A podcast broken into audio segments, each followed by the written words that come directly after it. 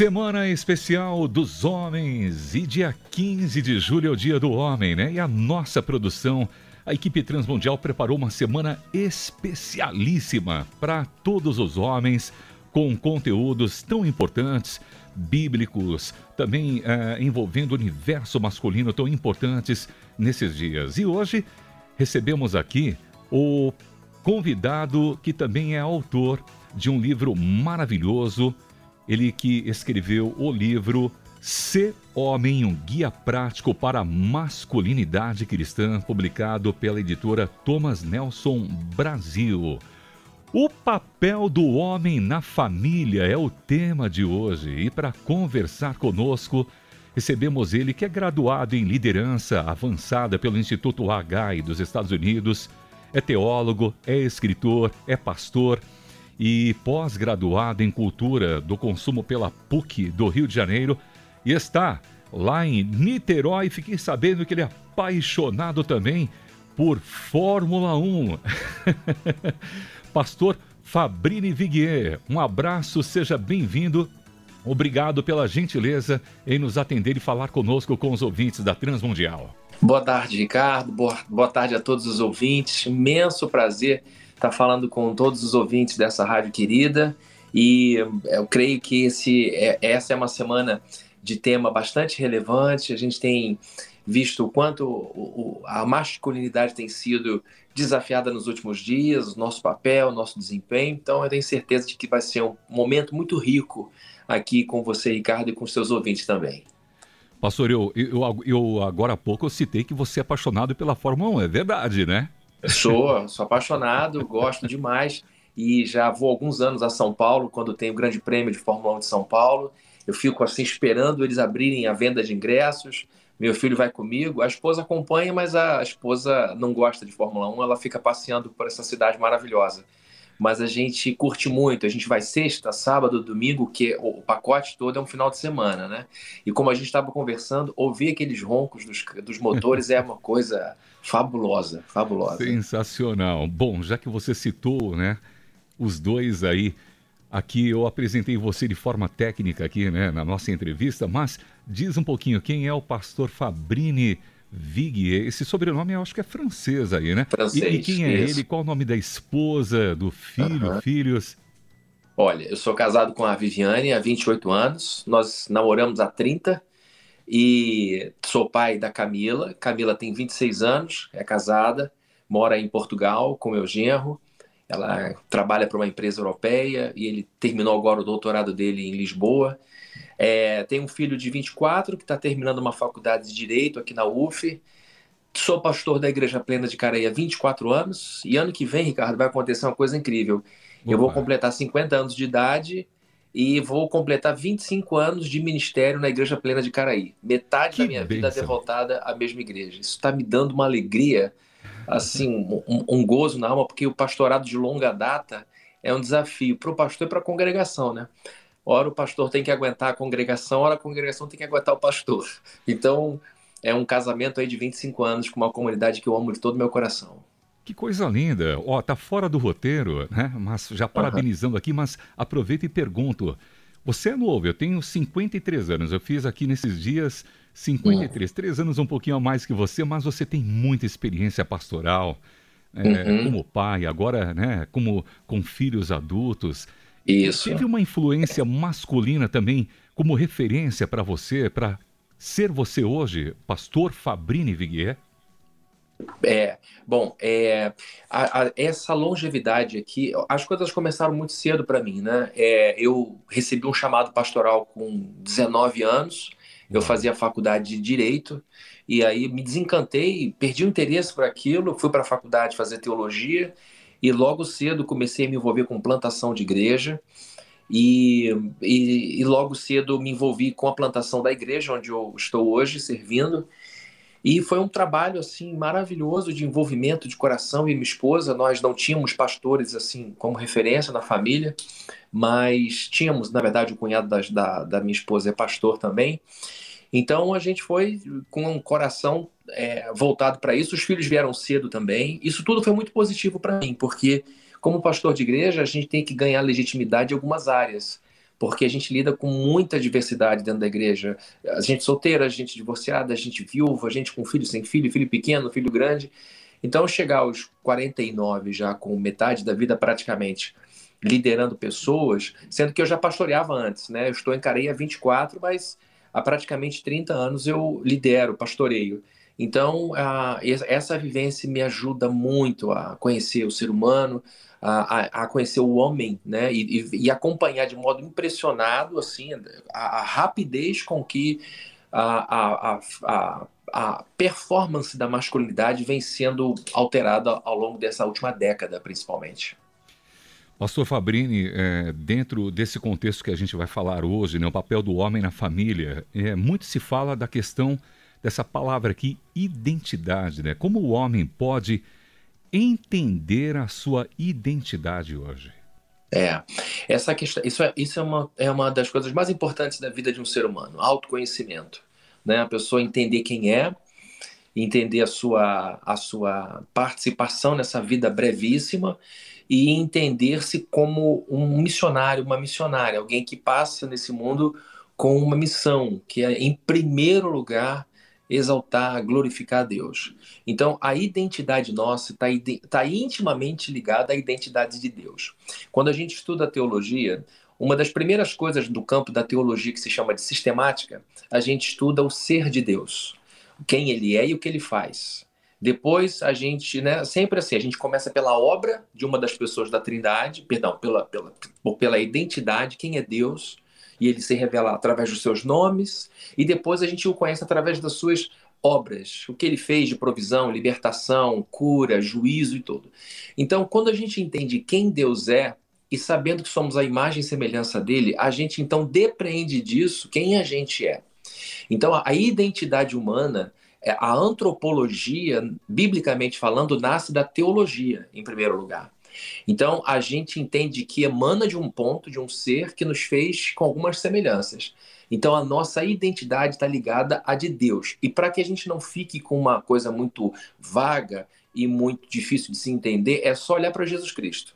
Então, quando a gente olha para Jesus Cristo, a gente vê o Deus encarnado e a partir de quem ele é e do que ele faz, a gente então chega à conclusão a respeito de nossa identidade. E aí, evidentemente, de modo macro e de modo micro, a gente vai vendo as ligações no nosso metro quadrado, né? A gente vai vendo o que, que Deus quer de mim, feito a sua imagem e semelhança, junto à esposa, junto ao filho, junto aos empregados, ou junto ao chefe, junto à escola. E a gente vai descobrindo as nossas missões dentro daquilo que Deus é, intenta para a nossa vida. Mas a nossa identidade advém de quem Deus é. É sempre dependente disso. Porque se você inverte, a coisa complica. complica. Você vai produzir um Deus à sua imagem e semelhança. Isso aí é complicado. Agora, quando você sabe que vem dele, é, é você que é a imagem e semelhança dele, e isso tem uma mudança de água para vinho dentro dessa questão da identidade do homem, né? Tão importante como o senhor mencionou em relação a essa essa sequência, né, nessa estrutura, a família, ela é hoje em dia, ela está é, deficiente, está sofrendo pela falta de identidade masculina, né? Ou seja, como o senhor mencionou muito bem, né, o homem no seu papel estruturado biblicamente, né? Isso uhum. se reflete na sua família. E a família ela reflete também na sua, no, sua, na sua, no seu contexto, na, numa boa sociedade ou má sociedade, né? Famílias assim. Sim. Como é que o senhor vê isso? Isso que você está abordando, Ricardo, é extremamente importante. A gente encontra, logo nos primeiros capítulos da Bíblia, a história humana começando com um casamento. No primeiro livro, o livro de Gênesis. E no último livro, o livro de Apocalipse, a história se encerra com outro casamento. O primeiro casamento é entre Adão e Eva, e quem é o celebrante? O próprio Deus. O último casamento que encerra a Bíblia é o casamento da igreja com Cristo, e o celebrante é a própria Trindade, é o próprio Deus triuno. Então a gente percebe que casamento é uma coisa, é uma instituição da, da, da mais elevada importância. E foi algo criado por Deus para que a gente entendesse o, como funciona a Trindade. A Trindade é um ser uno ela não tem divisão, é um mistério, ninguém sabe como é que uma pessoa pode ser três ao mesmo tempo. Então, quando Deus faz a gente homens e mulher de maneira distintas um do outro, quando ele nos separa em gêneros diferentes, ele põe em cada gênero um pouco de si mesmo. Então, eu posso dizer que sozinho eu conheço um pouco menos de Deus, porque o que eu, homem, não consigo compreender porque sou homem, tem algumas limitações, a mulher também não consegue compreender o que o homem porque é mulher. Então, o casamento é o encaixe do que falta, daquilo que eu não tenho do próprio Deus. Então, o casamento, antes de ser uma experiência psicológica boa para a psique, para a alma, ela é uma experiência teológica. Então, o casamento é uma possibilidade da gente provar mais de Deus, trazendo para a nossa vida aquilo que eu não tenho por causa das limitações do meu gênero.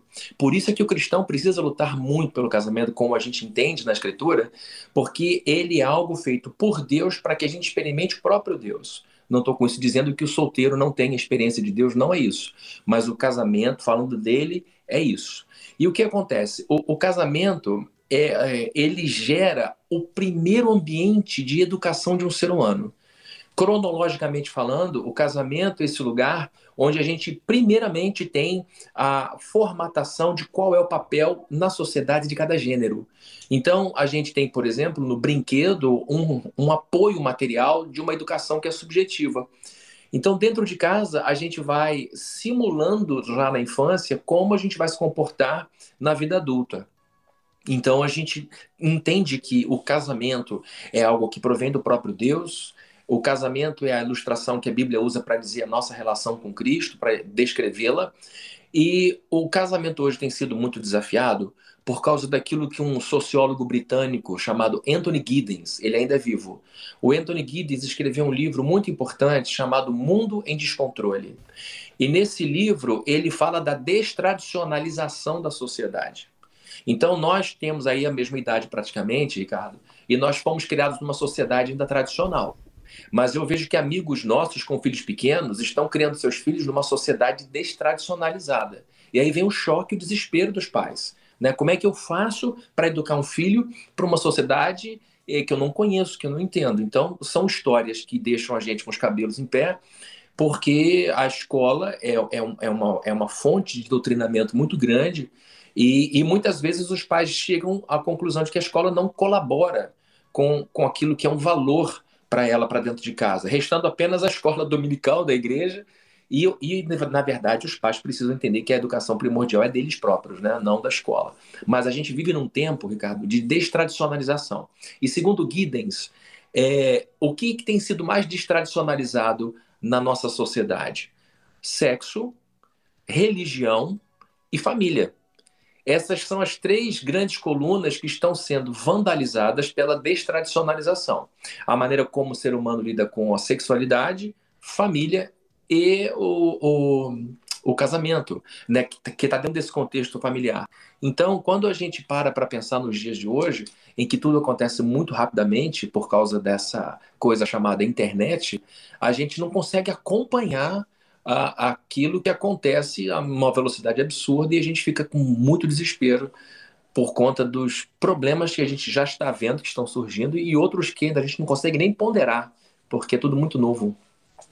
E dentro desses problemas que alcançam hoje né, a família e a base aí, falando sobre o padrão masculino, né? Nos últimos dias, nesses tempos que a gente tem vivido aí, há um impacto muito grande na sociedade, você já até mencionou isso aí, e a uhum. respeito da, dessa palavra hombridade, né, que tem a ver com firmeza, dignidade do caráter masculino, né? Uhum. Eu queria acrescentar um pouquinho a mais essa, nessa perguntinha aqui. Não uhum. é machismo. Há uma diferença, uhum. né, pastor, entre macheza e machismo. Uhum. Que uhum. tem sido é, é, esse, é, é, essa, essa relação entre falta de macheza, falta hum. de hombridade nos dias de hoje, uhum. acerca do padrão masculino que está sofrendo também com isso? Sim. O, o que eu acho é o seguinte: uma coisa importante a gente entender é que o homem ele nasce homem no gênero, mas ele vai sendo virilizado ao longo do tempo. O termo viril é, é, é um termo relacionado ao homem maduro. o varão, como a Bíblia fala, esse termo antigo que os novos, né, a geração atual nem sabe do que se trata, mas é uma maneira da gente entender um homem capaz de se manter, manter sua família, manter seus filhos. Então, a virilidade é o objetivo é, de um homem adulto, ou seja, a capacidade dele responder de maneira madura aos desafios da vida, não como criança. Então, esse processo de virilização acontece desde o momento do nascimento. Passa pela família, passa pela escola, passa pela, é, pelo grupo de amigos, que é um processo importante, porque quando hoje em dia a gente fala, quando sai de casa para a rua com os amigos, a gente viveu muito na rua, a gente brincou muito na rua, né? A gente brincava de bicicleta e outras coisas. Verdade. Os nossos filhos hoje, eles não saem de casa, a diversão é virtual, acontece muito ali. Então, a maneira como a gente formava a nossa virilização era indo para a rua, onde o ambiente era a antítese da casa. Então a gente na rua tinha que provar a nossa coragem, tinha que provar a nossa bravura, para a gente não se sentir rejeitado. Hoje as coisas são bem diferentes porque a diversão da criançada é dentro de casa, de maneira solitária, né, fisicamente, mas não virtualmente. Então acho que o que está acontecendo é que tem havido um processo de rejeição à ideia do macho muito por conta do, do, do, do, estereótipo ruim de alguns homens ligados à violência, ligados ao abuso, ligados à indiferença na, na, no que diz respeito ao papel de, de educador do seu próprio filho. Então, o problema é que a sociedade generaliza a, a, essas questões, atribuindo ao gênero masculino tudo que é de ruim nesse mundo. E, e, e aí a gente fica achando que ser homem é uma coisa ruim a gente fica achando que ser homem é um defeito e a gente vê alguns homens pedindo desculpa por serem homens, quando na verdade o que se deve rejeitar é esse aspecto do ser homem em que a testosterona é mal usada, em que os homens foram de, que foram deixados à supervisão de babá, à supervisão de amigos que são dois centímetros mais altos, à supervisão de gente da rua, porque os pais tinham que ir para a rua trabalhar, ganhar dinheiro. O problema foi essa falta de supervisão e muitas vezes, medo de educar, porque os pais tinham constrangimento de, depois de um dia de ausência, chegar em casa e chamar atenção, brigar. Então, a gente viu uma, uma geração que deu as costas para a religião.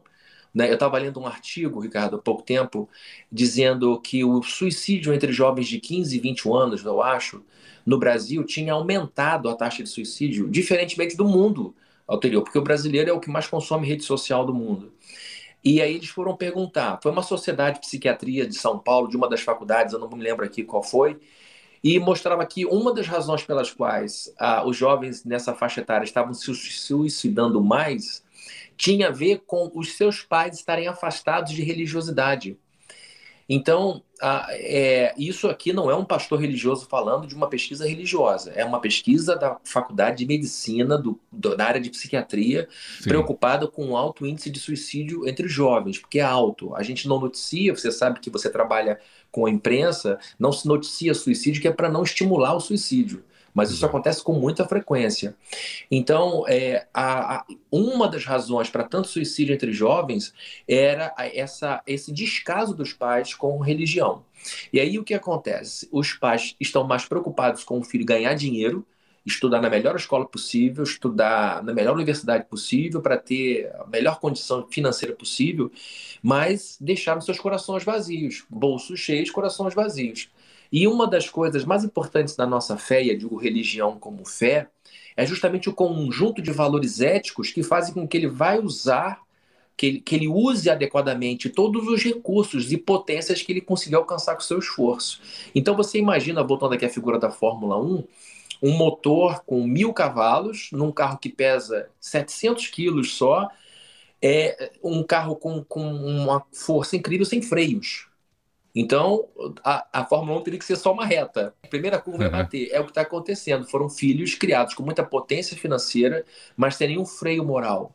Deixou-se, então, ao sabor de sua escolha. E os pais estão desesperados com, com filhos com 25, 24 anos, que, apesar de terem uma vida fisicamente muito seguras estão deprimidos, não têm resiliência, não conseguem projetar a vida para 10 anos, não conseguem parar em lugar nenhum. São pessoas, são jovens muito abatidos, já dados a muita depressão, porque não foram criados com os valores de uma religiosidade viva, né? E quando eu digo religiosidade, é de um papel ativo do escrito ético da, da, da fé. Estamos conversando com o pastor Fabrini Viguier, o papel do homem na família. Meu Deus, a gente teria aqui que fazer um programa de 24 horas. Pode, pode me chamar para 48 programas de meia hora, não tem problema não. Opa, olha aí a produção. Acho que a Poliano e o Cacá já vibraram como eu estou aqui vibrando também. Mas já é. juntando duas questões aqui e agradecendo também aos ouvintes, porque são vários ouvintes que estão mandando perguntas. E a gente vai até encaminhar depois, vou pedir, vou passar para a Poliana aqui a nossa produção, depois encaminhar para o senhor também, para tá saber tá né, o que o pessoal perguntou. E agradecendo e lembrando a você, ouvinte, que o pastor Fabrini Viguier, ele é autor do livro Ser Homem, um guia prático para a masculinidade cristã, editado pela Thomas Nelson Brasil, parceira da Transmundial. Bom, dentro desse, desse conceito do contexto do papel do homem na família, né, começando com a vida dele com Deus, né, a vida devocional, a espiritualidade dele, a vida dele com Deus, o relacionamento com a esposa, com os filhos. Como é que o que pode fazer o homem para é, ele ver, né, fazer uma análise, observar a si mesmo se ele está ou não realizando esse papel na família? A sua vida com Deus, o seu a, sua influência na sua esposa, nos filhos.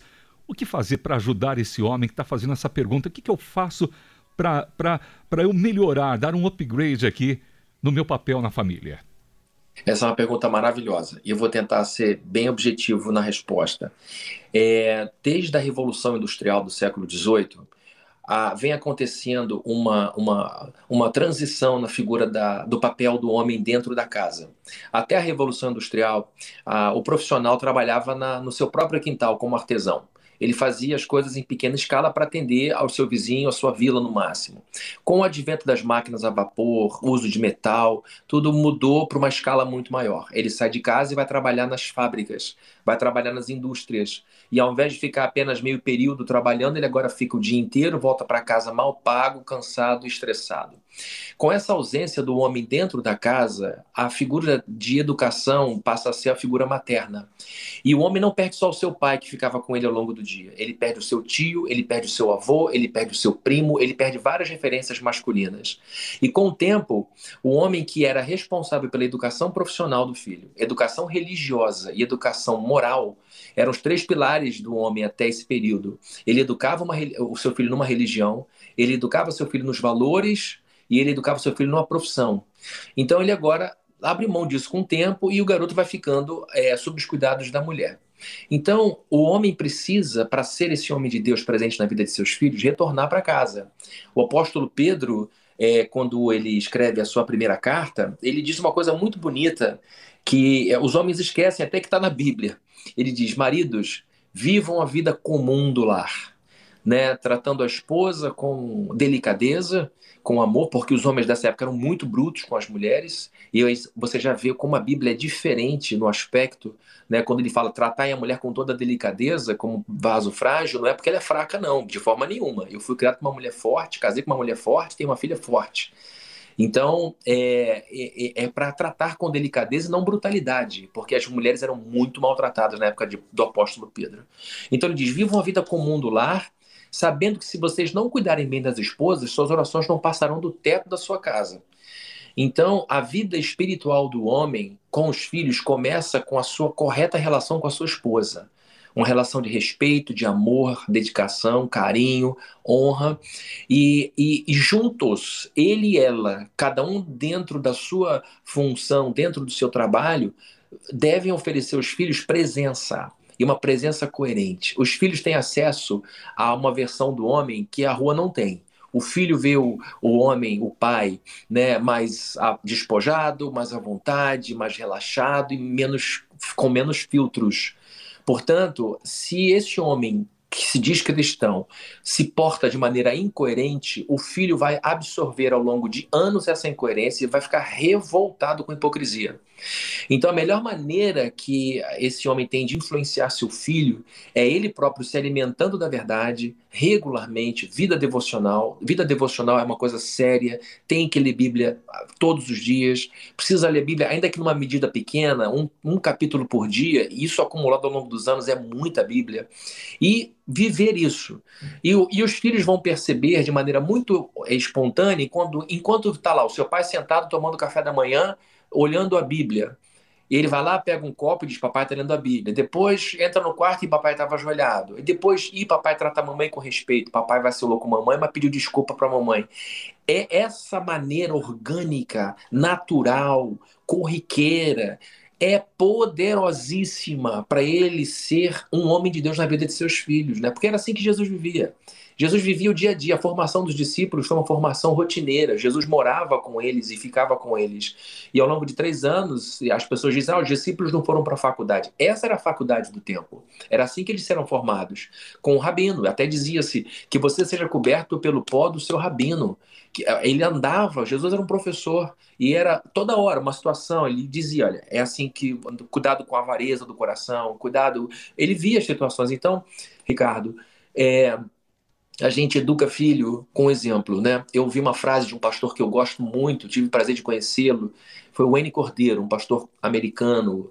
É, ele diz: Você ensina o que sabe, mas reproduz quem você é. E eu nunca esqueci essa frase dele. Você ensina o que sabe, mas reproduz quem você é. Então, os filhos precisam encontrar pai, homem, que não é feito de ouro e nem é perfeito, mas os filhos possam dizer: meu pai está longe de ser perfeito, mas quando ele errava, ele pedia perdão a gente. Ele tinha compromisso com o crescimento, ele tinha compromisso com a palavra, e isso é ser santo, né? não é santarrice, mas é, é aquela vontade de fazer certo para a glória de Deus, por gratidão a Deus. Então, sendo exemplo, vivendo a rotina, dia a dia da casa. E eu estou ouvindo você dizer tudo isso aqui, estou pensando, né? Porque é, eu sou pai, sou casado há 33 anos, também tenho filhos uhum. adultos, né? Minha filha está morando lá na França, também é forte, Legal. minha mamãe é forte, minha sogra é forte, minha esposa Maria é forte. E uhum. ao mesmo tempo a gente sabe que nós também não somos perfeitos, né? É, temos falhas, mas buscando a maturidade, a maturidade em Cristo, a maturidade cristã, tudo isso que você mencionou aqui com propriedade nos faz pensar aí que, ainda que sejamos falhos, né? Deus uhum. ele nos capacita quando a gente abre o coração para melhorar e como é poderoso. Eu reforço isso e, e, e, assim, quem, quem diria eu aqui confirmar, né? Porque você tem propriedade para ensinar. Imagina, nós Mas somos pais iguais, que realmente você é, até é pai mais tempo que eu. É poderosíssimo o, o poder, né? Esse, é, o valor, o poder da ação, da coerência de tudo que a gente fala com quem a gente age. É isso aí. Isso daí, Ricardo, é o que há de mais poderoso, porque a primeira linguagem que um bebê compreende é a linguagem dos atos de amor, de cuidado. Né? É o ato do carinho quando se troca a fralda, é o ato do beijo depois que a criança né, toma aquele banho, fica com aquele cheiro de talco, é o ato do. É, ela sente a vibração quando a gente põe né, o bebê no peito assim, e a voz feminina tem um timbre diferente da masculina, e é assim que um bebezinho vai percebendo a diferença da voz do pai e da mãe, é pelo, pelo vibra, pela vibração que aquilo provoca no seu corpo. Então, a primeira linguagem nossa é a linguagem comportamental. Né? E, e, essa, e esse pensamento do N Cordeiro, ele é muito poderoso, né? A gente reproduz o que a gente é em qualquer cultura, cultura familiar, cultura empresarial, cultura eclesiástica, você vai sempre perceber que os liderados têm uma, a mesma característica, às vezes a empresa, às vezes a igreja, tem muita característica do seu líder principal. Então, se de fato a gente segue ao Cordeiro de Deus, a gente precisa encarnar esse negócio e, e de maneira muito natural, dizer assim, é isso aí. E confiar em Deus, né, que é o grande Pai de todos, que vai nos ajudando a educar os nossos filhos. Que lindo, olha, realmente maravilhoso ter aqui a sua presença. Pastor, eu tenho aqui, eu já até juntei algumas questões aqui, nessa que eu fiz agora com você, mas uhum. uma que ficou aqui e a gente também, antes de ler as participações que chegam, e eu peço perdão a você, ouvinte, é, deixa eu ver se eu consigo mostrar aqui fora do ar para o pastor, são várias mensagens que chegaram aqui Deixa que legal. Não dá para você enxergar aqui, mas são vários aqui que eu tive que já dar um, uma resposta padrão, fazendo questões, né? É, participando com a gente. Ótimo. E agora falando sobre tudo isso, falamos sobre tudo isso, mas esse ouvinte, esse homem, esse pai, talvez hum. novo, quem sabe mais anos aí, ele não teve isso no passado. Ele ah. não teve um pai com toda essa referência, com esse embasamento que você citou aqui, pastor Fabrini. Né? Uhum. Como é que o que dizer a esse pastor, a, a, a, esse homem, né? Um pai, como ele pode ser um bom pai quando ele não teve essa referência no passado? Ricardo, olha, essa sua pergunta para mim ela é muito poderosa, porque eu tive um péssimo pai. Eu tive um, um, um assim um péssimo com P maiúsculo. Né? Meu pai era um excelente médico, um grande cirurgião, prosperou muito, né?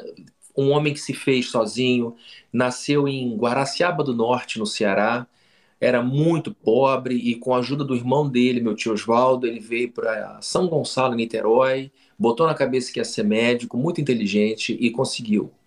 Mas em termos de, de exemplo, ele foi muito, muito destruidor, né? E ele se separou da minha mãe, eu ainda era muito pequeno, acho que eu tinha cinco anos de idade, e eu acho até que foi uma benção, porque a convivência me faria muito mais mal do que a distância dele.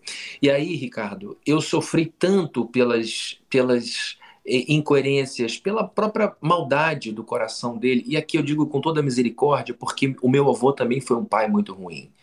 Eu resolvi ser uma figura de transição. Então, e isso tem a ver com, com algumas coisas que Deus já fazia na minha vida, eu nem sabia. Então, eu, é, com oito anos de idade, eu digo para você, é, é uma coisa incrível. Com oito, nove anos de idade, eu já dizia para mim, eu não serei para os meus filhos o pai que meu pai é. E aí eu fui vendo, meu pai, ele era alcoólatra, e, e, ele era, assim, é preciso ter uma noção, não é para ficarem com pena de mim, não, mas meu pai chegou, sendo um excelente médico, a beber álcool, álcool de limpeza do lar. Uau. Né? Chegou a esse ponto de destruição. Então, é, eu, eu, eu, tive a oportunidade de, de, de, melhorar bastante a coisa. O, o, meu penúltimo capítulo do livro fala um pouco da minha história com meu pai. É, foi o capítulo que mais me fez chorar. Eu, eu antes de lançar o livro com a editora, eu, eu reli o manuscrito umas 15 vezes. Às 15 eu chorei no capítulo 7. Foi, foi muito, trazendo muita coisa, né? Então, eu tive a oportunidade de me re, reaproximar do meu pai, convertido, com muita graça no coração, entendendo que ele nunca me daria o que ele nunca recebeu. Então parei de cobrar as coisas dele, saí do vitimismo e resolvi me fazer como homem. Então, é... e eu sei que na vida ninguém dá nada pra gente. A gente tem que correr atrás e fazer a nossa história. E aí, Ricardo, eu cedo já sabia que tipo de homem eu não seria para os meus filhos. O que eu quero dizer é, a pergunta foi, o que que esse homem que não teve um bom pai pode fazer? É, meu irmão, meu amigo, você que está me ouvindo, a antítese do que você recebeu é o que você será. Então, a, é importante você perceber que o anti-exemplo, que a experiência ruim é didática, é, um, é, é, algo didático. Então, se você teve um pai muito agressivo, um pai ausente, né? meu pai batia na minha mãe, coisas desse tipo, né? E então a, a ideia de você ter tido um pai ruim não pode travar você como uma camisa de força que mantém você no vitimismo, dizendo: ah, meu pai foi ruim, agora estou fadado isso. Não, não. Eu me lembro, tem tempo de falar rapidinho aqui de uma historinha rápida?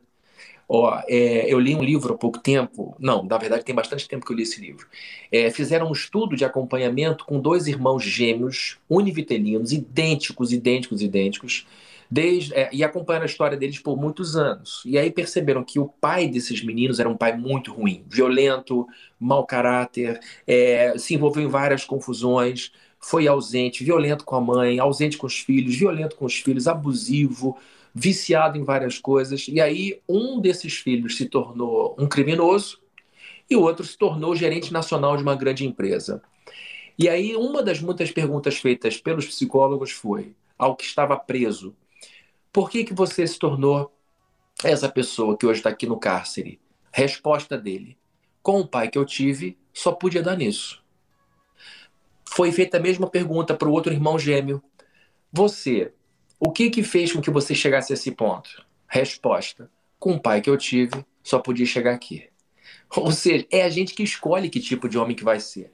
Né? Eu acredito muito no poder da responsabilidade. Acredito muito no poder da decisão. Você vê Daniel sendo arrancado da família, o profeta Daniel, colocado dentro de um contexto de muito poder, força e riqueza, com o privilégio, entre aspas, de comer e beber tudo que Nabucodonosor comia e bebia para um escravo tá bom, né, Ricardo? Eu sou, sou escravo, estou comendo de comida do rei, só que não foi isso que aconteceu. O problema é que toda comida de, de qualquer outro rei, que não fosse o rei de Israel, era oferecida a ídolos. E eles eram proibidos pelo livro de Levítico. Ele falou: não vou me contaminar com isso. Ele decidiu firmemente arrumar uma confusão para o cozinheiro, mas Deus o honrou. O que eu quero dizer é que quando um, um homem jovem, um homem qualquer faixa etária, toma uma decisão correta, nobre, com Deus, não tem quem o segure. Então, se você decidir ser um homem reto, mesmo que não tenha tido um homem reto te criando, mesmo que você não tenha tido um passado bom, você tem tudo o que precisa, que é você mesmo com a sua vontade de ser um excelente pai, um excelente cidadão, um excelente filho, ser uma figura de transição. Né? Maravilhoso. Pastor, olha, vamos aqui é, pedir aqui para a produção para que tenhamos mais oportunidades aqui. Estou à disposição. Abordar, Amo esse porque assunto, realmente é um remédio maravilhoso aqui para a gente ouvir. Olha, agradecendo a você, ouvinte. São mensagens que vão chegando aqui. O ouvinte final de telefone não está aparecendo o nome, né? Falando sobre os maus tratos físicos e emocionais para com a mamãe também, né? E com os filhos deixaram muitas sequelas emocionais. E hoje eu vivo em oração para superar esses traumas. Diferente dos meus familiares, eles ainda não conseguiram superar. Né? Ele faz aqui o seu comentário. Deixa eu ver. Bom, daqui a pouquinho Deixa eu ver se eu acho o nome do ouvinte. Achei aqui, é o Fernandes. Um abraço também, obrigado pelo carinho. Elton Nabate, em São Luís do Maranhão. Janaína Leite, em Natal. Jairo Pereira, de São Paulo. Parabéns à Rádio Transmundial pela entrevista, programação. Também Rio de Janeiro, quem está mandando a mensagem aqui.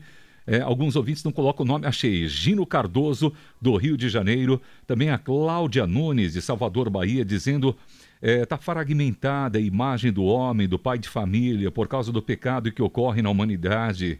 Olha, um abraço para você, Cláudia. Agradecendo também aqui a participação do Elton em São Luís do Maranhão, José Carlos em Petrópolis, Rio de Janeiro, Odair Mendes em Minas, Roberto Brito de Diadema, Luiz Teixeira Adalberto do Pará, o Hilberto Falcão de Mossoró, a Marie, a Marie que está nos ouvindo lá na França, ela manda salut. Hum, lá na França legal. também acompanhando, estava na expectativa da entrevista. Ana Carla dos Estados Unidos, Sônia do Pará, Francisco de São Paulo também aqui dizendo. É, sou Francisco de Campo Limpo Paulista, São Paulo. Estou aqui de folga hoje ouvindo também. Agradecendo a vocês, ouvintes. O tempo esgotou aqui, mas não ficará só nessa. E querido pastor, Fabrini Viguier, deixa aqui para gente seus contatos para que, que o pessoal possa ouvi-lo, é, quem sabe recebê-lo na sua igreja ou ir na sua igreja, é, adquirir o livro também, que vai ser realmente muito edificante. Olha, quem quiser o livro, em qualquer livraria, Amazon, Americanas, qualquer livraria do Brasil, você encontra tanto a versão física quanto o Kindle. Kindle tem que ser pela Amazon né? É, você pode pedir esse livro, chega rapidinho na sua casa. Esse livro tem sido uma alegria para mim, lançado em 2015, ainda continua sendo muito vendido e, e ele é, tem sido uma bênção, graças a Deus, para tanta gente. Com relação à igreja, eu sou pastor da Igreja Plena de Icaraí. Se ficar difícil você vir a Niterói, você pode acompanhar a gente pelo nosso canal no YouTube. É só procurar Igreja Plena de Icaraí. Nós temos os nossos cultos todos ali transmitidos ao vivo, tem muita coisa ali. E você também pode me seguir, é, se você me permitir, Ricardo, na minha rede social, no Instagram, Sim. no arroba Fabrini Viguier. Fabrini Viguier. E ali eu converso bastante sobre a vida. Também tem um canal no YouTube, que é Fabrini Viguier. É, e a gente vai colocando ali alguns assuntos úteis para a vida. Então tem como me achar no Instagram, no Facebook, mesmo endereço, e também lá no YouTube. E aqui, se você estiver por Niterói, a gente se esbarra aqui nas esquinas de Caraí. Ou em São Paulo também na Fórmula 1. Ah, sim, na Fórmula 1 você vai ver que nem um louco pulando na arquibancada. Muito bem, olha, e lembrando a você, ouvinte, esse episódio da Semana dos Homens também ficará disponível em nosso site transmundial.org.br, na aba especiais, e para você também acompanhar e compartilhar. Lembrando que nesta quinta, dia 14 de julho, 13h30 da tarde, o tema será Sabedoria Financeira, Instruções para o Lar, com Altemir Farinhas, com o pastor João Paulo Gouveia também. No dia 15, Dia do Homem, olha só, né, pastor? Agora tem. Ó, oh, que legal, hein? Responsabilidade. Dia, dia 15 de julho, meio-dia, a live no YouTube, youtube.com.br Rádio Transmundial com a participação de Luiz Leidner, pastor, professor e coordenador do Ministério de Homens da RTM, Arthur Hempel, colaborador do Cada Homem um Guerreiro, e Douglas Peck, apresentador dos Chamados à Vitória, falando sobre batalhas que todo homem enfrenta. São muitas, né, pastor? Muitas, muitas. Muito bem, pastor Fabrini Viguier, muito obrigado pela gentileza. O tempo realmente eu até estourei um pouquinho, mas foi bom, bom, bom demais, como eu digo aqui. Tenho certeza nossos ouvintes gostaram e ficamos na expectativa de uma outra oportunidade, voltando a falar com é, mais tempo, até mesmo desse ou também outros temas que venhamos aqui a, a, a ter em, em pauta. Ótimo, Ricardo. Eu quero agradecer a Rádio Transmundial, agradecer ao Kaká que fez o convite, a você pela gentileza, pela amabilidade, a Poliana, a todos os ouvintes que nos acompanharam de tantos lugares do Brasil e do mundo. Um orgulho para mim poder falar com vocês e de assunto que a gente é, gosta tanto e tão relevante, né? Então, estou à disposição de vocês sempre que precisarem. Um beijo para todos aí, meus colegas paulistas, amigos queridos. Foi uma alegria receber o pastor Fabrini Viguier falando sobre o papel do homem na família. Nosso papel, hein? E você, gostou? Compartilha com todo mundo. Pastor, abraço, obrigado, viu? Um abraço, um beijo para todos aí. Transmundial com produção de Poliana Andrade, Cacá Rodrigues, Ricardo Santos aqui com você. Transmundial para todo mundo ouvir.